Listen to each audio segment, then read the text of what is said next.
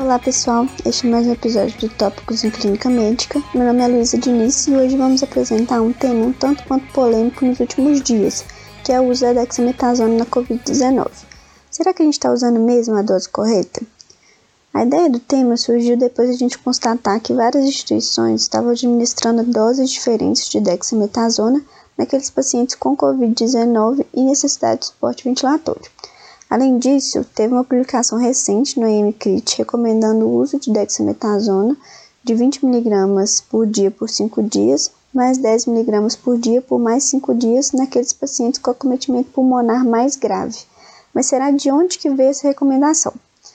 Primeiramente, seguindo o racional fisiopatológico de que a COVID-19 é uma doença de caráter predominantemente inflamatório, o uso do corticoide é bastante interessante, com a proposta de que, reduzindo a inflamação na membrana alveolo-capilar, a gente vai conseguir providenciar uma melhor homeostase e garantir assim a oxigenação. O maior estudo que a gente tem disponível sobre o tema é o Recovery, que foi um estudo em inglês com relatório preliminar publicado em julho de 2020, que incluiu mais de 6 mil pacientes com Covid suspeito ou confirmado.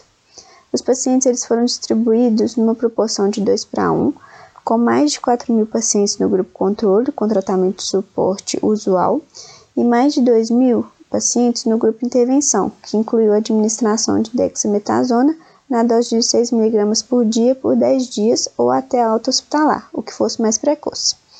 O desfecho primário desse estudo foi redução de mortalidade em 28 dias e os resultados foram muito animadores, com maior benefício a depender do grau de suporte ventilatório que os pacientes estavam recebendo. Isso foi mostrado principalmente na análise de subgrupos, sendo que aqueles pacientes que estavam recebendo algum tipo de oxigenoterapia suplementar, eles tiveram uma redução absoluta de mortalidade de 3%, com benefício maior ainda naqueles em ventilação mecânica, que tiveram uma redução absoluta de 12% de mortalidade quando comparado com o grupo controle.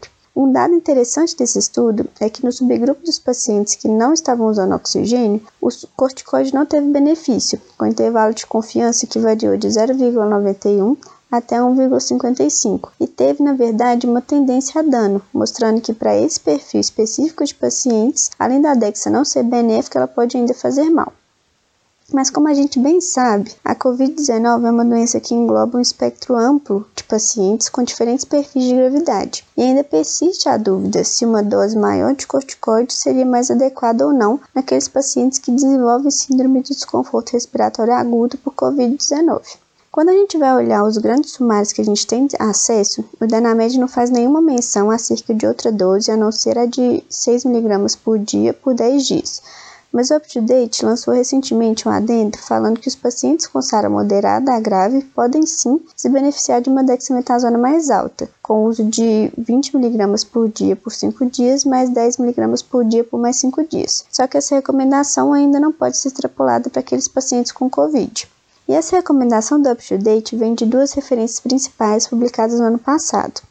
A primeira é o DexaArds, que foi um RCT espanhol publicado em fevereiro de 2020, um estudo que se desenvolveu de 2013 até 2018 e que, de modo geral, apresentou um baixo risco de viés, principalmente porque o desfecho primário era muito objetivo.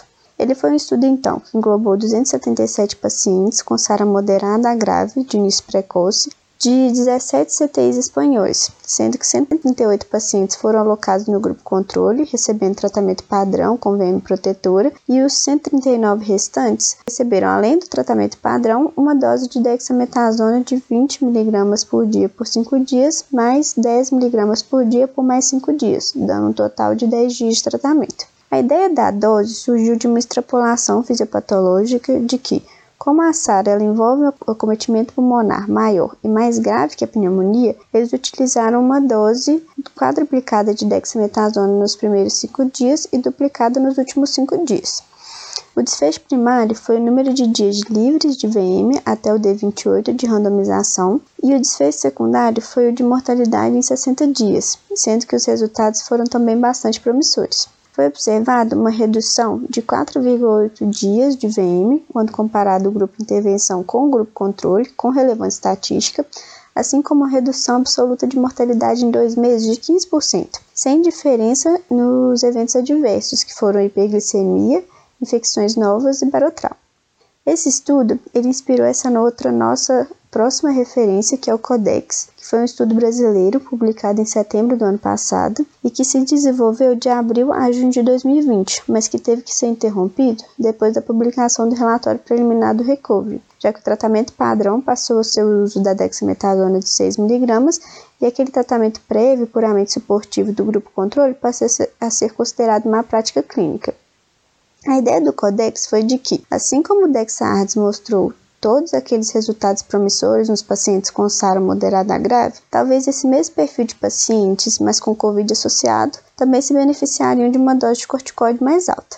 Ele englobou então 299 pacientes, sendo 151 alocados no grupo controle e 148 no grupo intervenção, que recebeu, além do tratamento padrão de VM protetora, uma dose de dexametasona de 20 mg por dia por 5 dias, mais 10 mg por dia por mais 5 dias, totalizando também 10 dias de tratamento. O desfecho primário foi o número de dias livres de VM em 28 dias, e os desfechos secundários incluíram tanto os desfechos clínicos quanto substitutos.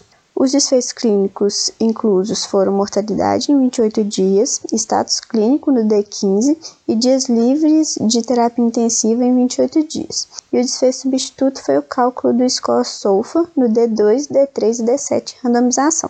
Os resultados desse estudo mostraram relevância estatística no número de dias livres de VM, com o P de 0,02 e redução de 2,26 dias de VM no grupo que recebeu corticoterapia.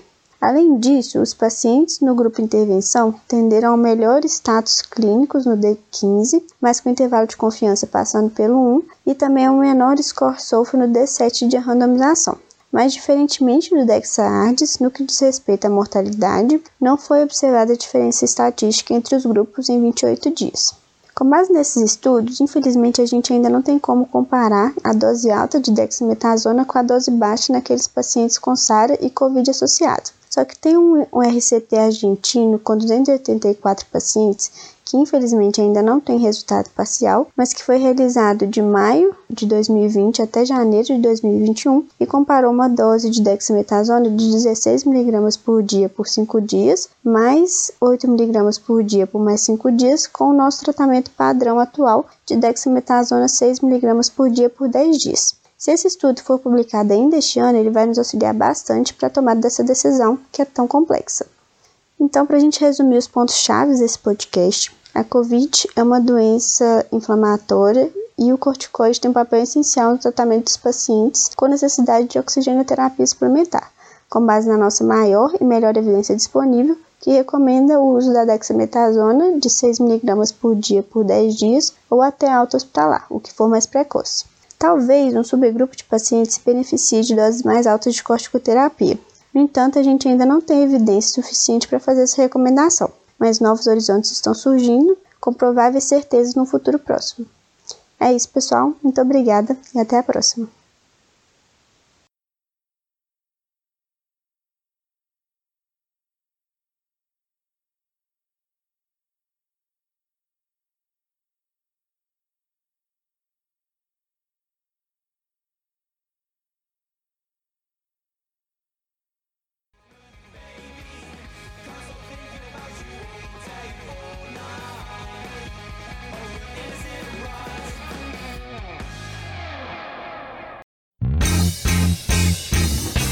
Você que está aí acompanhando Tópicos. Para não perder nenhum episódio, assine o nosso podcast no Spotify, Apple Podcasts SoundCloud ou seu agregador preferido. E toda semana você receberá um aviso de um novo episódio lançado. Aproveita e deixa também uma avaliação nossa por lá. O arroba Tópicos Podcast é o nosso canal de interação no Instagram, onde publicamos material extra, quiz para ajudar a consolidar as informações e você pode deixar seu comentário ou sugestão de temas. Lembrando que o podcast é uma ferramenta de orientação educacional e informação, não substituindo uma recomendação de saúde ou diretriz de condutas. Obrigado e até o próximo episódio.